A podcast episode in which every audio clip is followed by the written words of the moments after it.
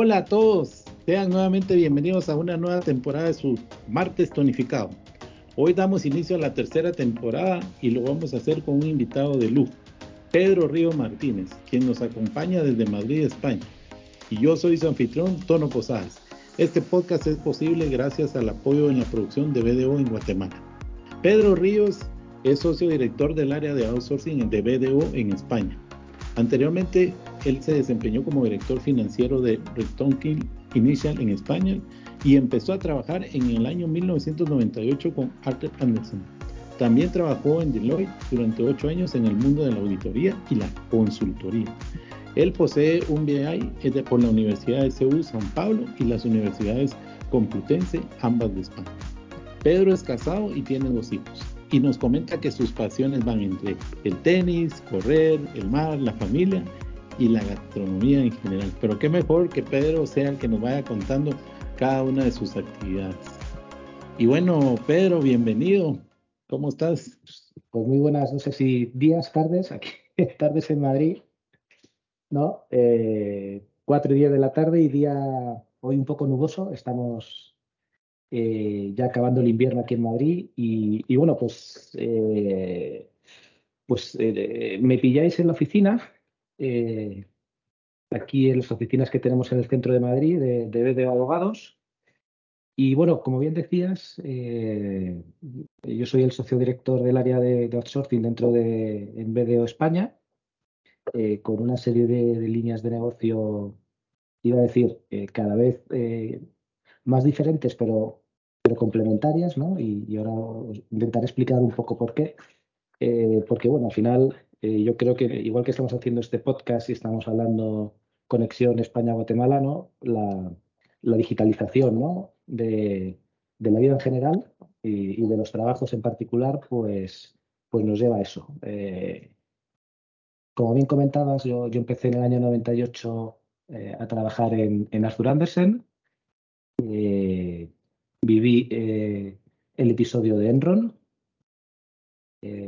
Eh, de ahí acabamos en, Deloitte, donde seguí trabajando en Deloitte. Y también, no sé si en Guatemala se conoció o no, pero aquí las oficinas de Deloitte en España, en el año 2005, se incendiaron, se quemó el, edificio Windsor, que eran las oficinas de, Deloitte en España, ardieron, ¿no? Con lo cual, pues, he vivido algunos episodios curiosos, ¿no? O, crisis que alguna vez cuando, pues bueno, he hablado con algún headhunter y te preguntan que cómo gestionar las crisis, pues, pues bueno, pues me ha tocado ya vivir alguna. Eh, la verdad es que, eh, como a mucha gente le pasa, eh, me casé y, bueno, empecé a tener una vida más familiar y, a querer tener niños y, decidí buscar pues una vida eh, más allá de, del mundo de la auditoría y, la consultoría. Y, acabé en Rento Initial como director financiero, como bien comentabas, compañía de Facility Service con 8.000 empleados en España, muy intensivo en operaciones de money, eh, porque el crecimiento era con compra de, compañía, de compañías regionales. Y bueno, muy intenso los primeros años, pero, pero me empecé a aburrir y empecé a añorar eh, el tema de los servicios profesionales. Yo siempre, cuando entré en Arthur Andersen hace ya, pues eso, 25 años, pues cuando entras, eh, y en aquella época más, pues siempre tienes la ilusión de llegar a ser socio de, ¿no? de una firma de, de servicios profesionales. Y, bueno, y, la suerte en la vida, que un ex compañero mío de Deloitte estaba trabajando de Headhunter y estaba con el proceso, llevando el proceso de BDO para buscar una persona en BDO España para relanzar el, el, área de, de BSO. Eh, y entonces, bueno, las coincidencias y la suerte en la vida, eh, pues acabo en BDO y pillamos o tenemos unos años muy buenos donde, tenemos un crecimiento, un gran crecimiento y, bueno, eh, pues en 13 años hemos pasado de ser 20, 25 personas a ser pues, 350, 380 personas solo en área de outsourcing en, en toda España eh, en las diferentes líneas. Eh, líneas de negocio, para que entendáis un poco el modelo, al final son muy parecidas al resto de las BDOs, ¿no? pero bueno, la parte de, accounting y tax compliance, la parte de payroll, la parte de BPO, donde hacemos procesos de, pues de Secotmen, Implant, no, eh, tiene diferentes nombres, ¿no? Que en el fondo es poner recursos eh, de manera temporal o permanente cuando los clientes tienen ciertas necesidades, ¿no? Sobre todo en el área de financiera o, o de recursos humanos, ¿no? Y luego una cuarta pata, una cuarta línea, que venía un poco, como os decía antes, siendo muy diferente, pues al final estamos hablando de ingenieros de sistemas ¿no? y de informáticos, de tecnología. Y, al final, eh, bueno, BDO Internacional llega al acuerdo con Microsoft. Eh, en España los clientes cada vez nos demandan más tecnología. No se quedan solamente en el que, oye, llámame la contabilidad, sino que llámame la contabilidad, pero quiero tener un RP, o quiero tener un CRM, o quiero tener un Power BI para un cuadro de mandos decente. Y bueno, y al final, pues al principio capeas el temporal como puedes, que básicamente es tirando de amigos que tienen compañías de, que se dedican a este tema y vas, y vas referenciando trabajo a terceros hasta que decides incorporar un equipo, ¿no? Como fue nuestro caso, en el que incorporamos un equipo que venía de Deloitte, muy experimentado en todo el entorno y el mundo Microsoft, tanto la parte de RP como el CRM, como por eh, Power BI, tema de robotic, de RPAs, con GPAD, que es una de las principales tecnologías de, de RPA en España. Y, y, bueno, y siguiendo con esa evolución y en la digitalización, como os comentaba, el año pasado dimos una segunda vuelta donde lo que hicimos fue integrar una compañía que se dedica a realizar apps. Y sobre todo en el mundo, en el entorno de los recursos humanos, ¿no? Y, y bueno, eh, con la idea de cerrar el círculo también de aquellos clientes donde, eh, más allá de hacer la nómina, pues quiero tener una app de comunicación interna con un portal del empleado, etc., etc., etc., para, para gestionar a sus, a sus empleados, ¿no? Y bueno, y en ese punto estamos. Eh, sí. y, tal vez tomando de referencia eso inicial que nos comentas, para que eh, las personas vayan captando, digamos, todo esto y por qué se da. ¿Cómo explicarías que esa evolución que ha dado el, el servicios tercerizados, cuál es el valor agregado que le damos, digamos, a las empresas y por qué el auge para ellos, digamos, si la tradición es que dentro de tu mismo esquema de producción o de comercialización también tengas el back office, ¿cómo se ha logrado esta, eh, este crecimiento, digamos, y el entendimiento de esa oportunidad para BDO y para el servicio a los clientes? Bueno, pues a ver, lo primero de todo es eh, con mucha suerte y sobre todo con rodeándome pues, de un equipo muy bueno, un equipo eh, socios y directores que, que son los que han conseguido eh, pues llevar esto adelante. También yo, yo soy de las personas que piensa, igual que cuando hay gente que, que discute lo de la extensión de los servicios financieros o de recursos humanos, yo pienso que son, son servicios acíclicos. Y acíclicos me refiero, en épocas de crisis, las compañías necesitan nuestros servicios porque llega un momento en el que no hay nadie para hacer las cosas, ¿no? Eh, empiezas a recortar, recortar, recortar, y claro, alguien tiene que enviar el reporting al headquarter, alguien tiene que preparar los impuestos, alguien tiene que preparar todo, ¿no? Entonces, pues necesitan servicios externos. Eso por un lado. Por otro lado, eh, en época expansiva, cuando las compañías crecen tanto, que crecen tanto que son incapaces de asumir eh, ¿no? los volúmenes y los crecimientos que tienen trabajo, con lo cual tienen que tirar también de, compañías como nosotros. ¿no?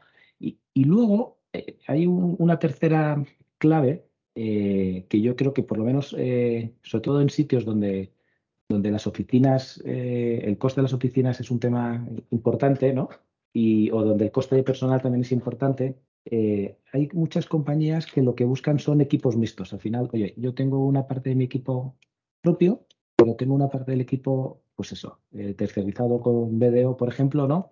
Donde puedo modular un poco eh, las necesidades de, trabajo, ¿vale? Es decir, imaginaros que yo soy una compañía que estoy comprando sociedades, pues compro tres sociedades nuevas, ¿no? Aparición de Money y necesito a alguien que integre las compañías, ¿no? Oye, pues BDO, mándame a dos personas para hacer esa integración. Cuando ya están en los sistemas, en los, procedimientos y todo, oye, ya no los necesito. Entonces, eh, este tipo, esta tipología de, equipos mixtos eh, también la hemos visto eh, en los últimos pues dos, tres años, que, es bastante interesante para, para las compañías. Ok, perfecto. Y, ahí ya mencionabas los beneficios de ambos, excelente. Ahora también mencionaste el tema de tecnología y pues estamos, digamos, en, en esa, en esa difusión, digamos, anunciando nuestra alianza con, con Microsoft, ¿verdad? Entonces también ya le sacaste un provecho y has eh, comenzado a evolucionar en estos servicios que nos mencionabas. Toda esa parte de, de los servicios que mencionabas también es tercerizado, ¿verdad?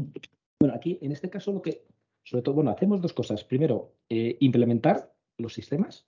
¿vale? Eh, lo bueno y el sentido que tiene también eh, que, los equipos de tecnología estén muy pegados o estén en, el área de BSO, de outsourcing, pegado a los contables y los, y a la gente que hace los impuestos, es que todos conozcan, sobre todo los tecnólogos, conozcan pues, cuál es el plan contable español, cuáles son los impuestos en España, lo cual eh, nuestra gente tiene el feeling económico cuando, cuando, van a los clientes ¿no? y los clientes les explican sus, necesidades. ¿no? Entonces, ahí nosotros lo que hacemos básicamente o principalmente es implementar los sistemas y luego mantenerlos y, y desarrollarlos. ¿no?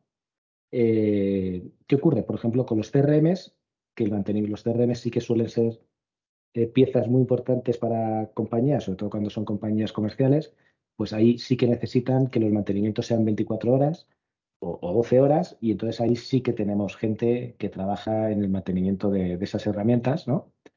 Pero aquí los, los, trabajos de tecnología son más de eh, implemento el RP, implemento el Power BI con un dashboard y luego te lo mantengo y te hago desarrollos que puedas ir necesitando en el futuro.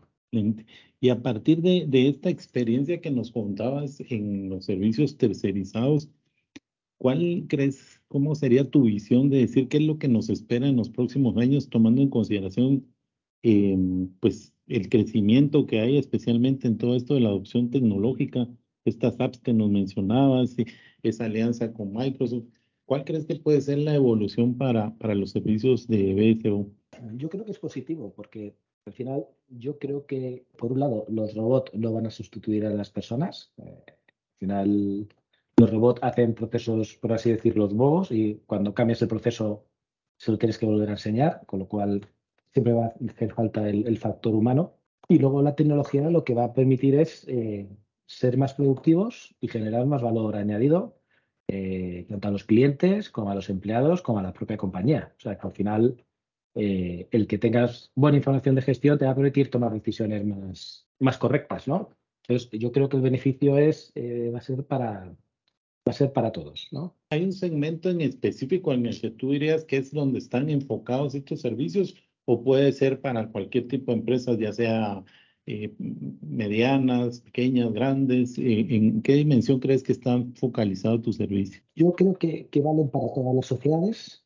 Eh, mm. Quizás para las, las, compañías pequeñas es más complicado por un tema de, honorarios. Al final, nuestros honorarios, pues eh, en ocasiones resultan altos para compañías pequeñas, eh, yo creo que pueden servir eh, para todas. Y, pues al final los servicios de BPO tecnología para compañías más grandes, ¿no? incluso multinacionales, los, los servicios de accounting, task compliance y payroll para compañías medianas o multinacionales extranjeras que tienen presencia en España pero que no tienen estructura, y donde al final tú estás o estamos reportando a alguien que está en Palo Alto, o está en Dublín, o está en Londres, o está en París. Y, luego sí que es verdad, por lo menos eh, yo creo que en España y en toda Europa, en estos últimos eh, dos años, los servicios que más desarrollo están teniendo, o los sectores que más desarrollo están teniendo, son los sectores de real estate y de energías renovables. Eh, y, es por un tema, es por la estructura del negocio. ¿no? Al final,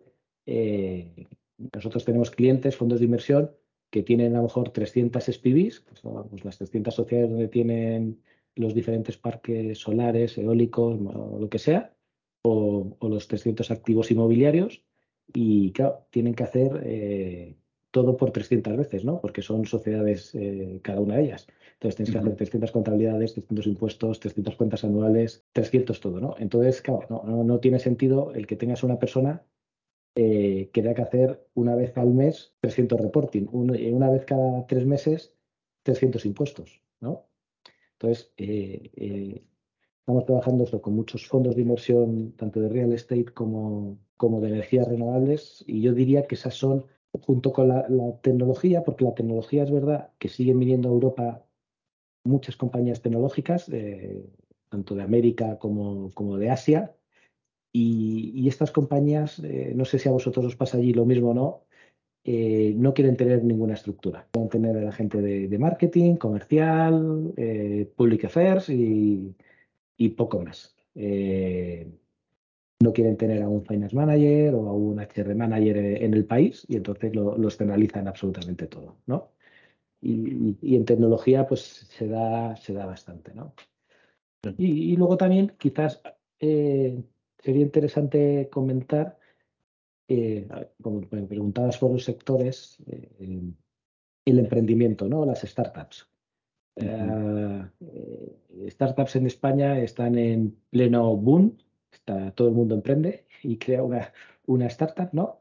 Pero el tema importante de las startups es que, que muchas veces son grandes ideas metidas en un vehículo que, que no es bueno. ¿no? Y, un vehículo me refiero a, metidas en una sociedad mercantil, eh, pues donde no se ha hecho bien al principio las contabilidades, no se ha tenido eh, ciertas cosas en cuenta. Entonces, cuando, cuando las startups van a las primeras rondas de financiación, ¿no? pues se encuentran con que pues, los, potenciales eh, financiadores pues, tienen un poco de miedo a, a invertir, ¿no? porque no se fían de la contabilidad, no se fían del tratamiento fiscal que se han dado a las operaciones, eh, porque, bueno, porque al final aquí eh, siempre pasa que estas startups siempre empiezan pues, con asesorías muy pequeñas o con un amigo y, bueno, y, ahí un poco nuestra labor siempre ha sido intentar eh, dar un poco de, formación ¿no? contable y económica ¿no? a, los emprendedores, que, que hay muchísimos y muy listos y muy buenos eh, para que las grandes ideas que tienen eh, puedan seguir adelante y que no por una mala praxis ¿no? en, la parte contable o fiscal, pues esa idea eh, se, vaya, se vaya al garete, ¿no? Y luego también, pues eso, cuando, cuando entran en las rondas de financiación fondos, nuevos fondos de inversión o de capital riesgo, venture capital, pues siempre pues llaman a compañías como nosotros para que empecemos a llevar ¿no? Un poco toda la parte más eh, contable, fiscal, las compliance y de las compañías donde han invertido el dinero, ¿no? me, me, llama la atención algo que decías, Pedro, y que tal vez sería bueno comentarlo. Digamos, decís que para un sector de microempresas, digamos, puede mm. ser que en un momento determinado ellos sientan que esta carga eh, financiera sea muy alta y no la pueden soportar. Ahora bien, pensando en las empresas medianas o grandes, es, es todo lo contrario.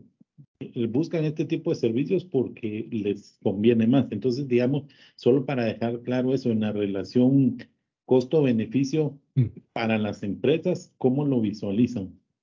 Aquí en España la función contable no está regulada, ¿vale? Entonces aquí en España, por ejemplo, hay miles de asesorías y de asesores y tú desde tu casa puedes llevar contabilidades para compañías. No, no, no está regulado, ¿no?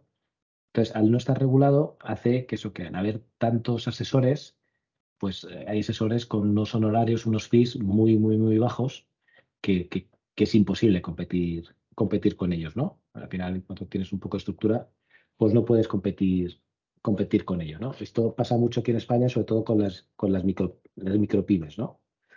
Pero como os decía, al final nosotros, eh, pues la parte más de Accounting Tax Compliance, eh, el 80-85% es cliente internacional, con lo cual ahí el 15 restante pues son eso, compañías medianas eh, o grandes que externalizan una parte contable, una parte de, de Tax Compliance, y luego la parte de BPO si trabajamos ya con compañías más, más grandes. ¿no? Pero es un tema sobre todo ahí, tono de, regulación. ¿vale? no está regulada la función del contable, eh, pues eh, la competencia es infinita. Perfecto. Ahora, Pedro, yendo un poquito más a, a, la parte más personal tuya, digamos, ¿cómo has crecido y cómo has evolucionado en el tiempo hasta llegar a esta posición de socio director? ¿Cuáles dirías que, que han sido los valladares que has tenido en tu vida y sobre todo, cuáles dirías que son esos factores de éxito que te han ayudado para alcanzar lo que te has propuesto? Bueno, pues yo, yo que iba a ser ingeniero, acabé siendo eh, economista y, bueno, y, yo creo que lo resumiría eh, en, mi vida o el éxito de mi vida ha sido eh, mi familia, mi mujer, mis amigos y suerte. Ese es el y cuando tienes todo eso, yo creo que tienes éxito en todas las en todas las facetas de, la vida, ¿no? Y, de verdad, eh, yo me acuerdo cuando, cuando dejé Deloitte, el último día comía con tres, con tres los tres socios con los que más eh, había trabajado, además socios fundadores de Arturo Mesa en España, gente con mucho peso. Uno me decía, Pedro, lo que tienes que hacer en la vida es rodearte de gente muy buena. Y bueno, y eso es lo que he intentado e intento seguir haciendo, ¿no? Ese es un punto muy bueno porque lo, recomendamos y lo escuchamos y algunas veces nos quedamos con ese temor. ¿Por qué la gente se siente tan, tan atemorizada de poder hacer esto, de rodearse de gente mejor que ellos? Y, y, prefieren contratar a gente a la que le tengan que estar diciendo qué hacer, qué hacer. ¿Cuál crees que sería realmente el beneficio de que te rodees de gente buena y a veces está mejor eh, que uno en ciertas aptitudes? Bueno, yo creo que al final es, es un poco filosofía de vida, ¿no? Es, oye, eh, yo soy también de las personas que piensa que si a la gente que está alrededor mía le va bien, a mí también me irá, me irá bien, ¿no? Entonces, bueno, al final yo creo que esto, eh, yo creo mucho en la gestión de equipos y en la creación de los equipos, entonces al final no, esto no va de jefe y, no jefe, ¿no? Sino de, de ser equipos ¿no? Y, de dar sobre todo la confianza a cada uno de los, de los equipos y de los socios que, trabajan conmigo para que desarrollen su, labor eh, y, la suma del conjunto que en vez de sea 2 más 2, 4, que el conjunto sea 2 más 2, 5. Yo creo que esa es la, ese, es, el secreto, ¿no? Porque, porque si, si, estás toda la vida o estás todos los días pensando en que hay alguien eh, que te puede que te puede quitar el, puesto en la silla, pues bueno, eh, puede pasar siempre, ¿no? Pero, pero no puedes vivir con esa, con esa agonía, ¿no? Sí, es, un temor que, habrá que vencer y darse cuenta realmente de la importancia. En tu caso decías que eran 13 personas las que estaban contigo directamente, ¿verdad? 13 directores, 13 directores eran los que están reportando. Pues, pues bueno, sí, entre directores y, socios, sí, unos 15 más o menos. Sí, sí. Excelente. Pues, ese mensaje nos va a quedar muy, muy, muy de tarea para lograrlo y, difundirlo más. y yéndote un poco más a, tu propósito de vida, ¿cuál dirías y cómo definirías qué es tu propósito de vida? Pues bueno, eh, a ver, yo creo que, en la vida eh, hay que ser buena persona y, pasar por la vida sin hacer ni mucho ruido ni poco, y, que todo lo que esté alrededor tuya pues eh, tengan un eh, tengan aprecio, ¿no? Y, ser siempre un, referente para, los demás en lo que en lo que puedan en lo que puedan necesitar, ¿no? Eh, y luego bueno pues conseguir educar a mis hijos, ¿no? pues eso, que sean buenas personas, que tengan un buen futuro, ni que estudien, y, bueno, y, tener una vida tranquila con, pues eso, con, mi mujer y con la gente que, me rodea.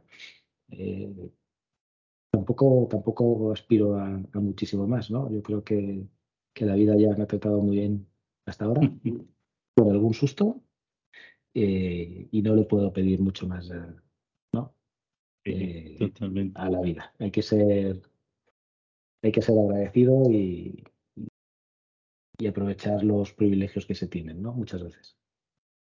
Hay, que ser eh, agradecido y principalmente de lo que nos decís, que también lo puedes combinar con tus actividades, tus pasiones que nos decías. ¿Cómo, cómo te gusta el deporte? El tenis nos mencionabas, correr, el mar, la familia, gastronomía en general. Contanos un poquito de tus pasiones y, y qué es lo que más disfrutas de cada una. Bueno, pues yo la verdad es que mi familia siempre ha sido una familia muy deportista. Mi padre fue un gran eh, pues, pues, deportista, atleta en su juventud. Y, bueno, eh, esto en la vida siempre pues hay etapas, ¿no? Donde pues yo he hecho más deporte, he hecho menos deporte. Pues de pequeño jugué mucho al tenis. Dejé el tenis eh, porque no iba a ser tenista profesional, gracias a Dios.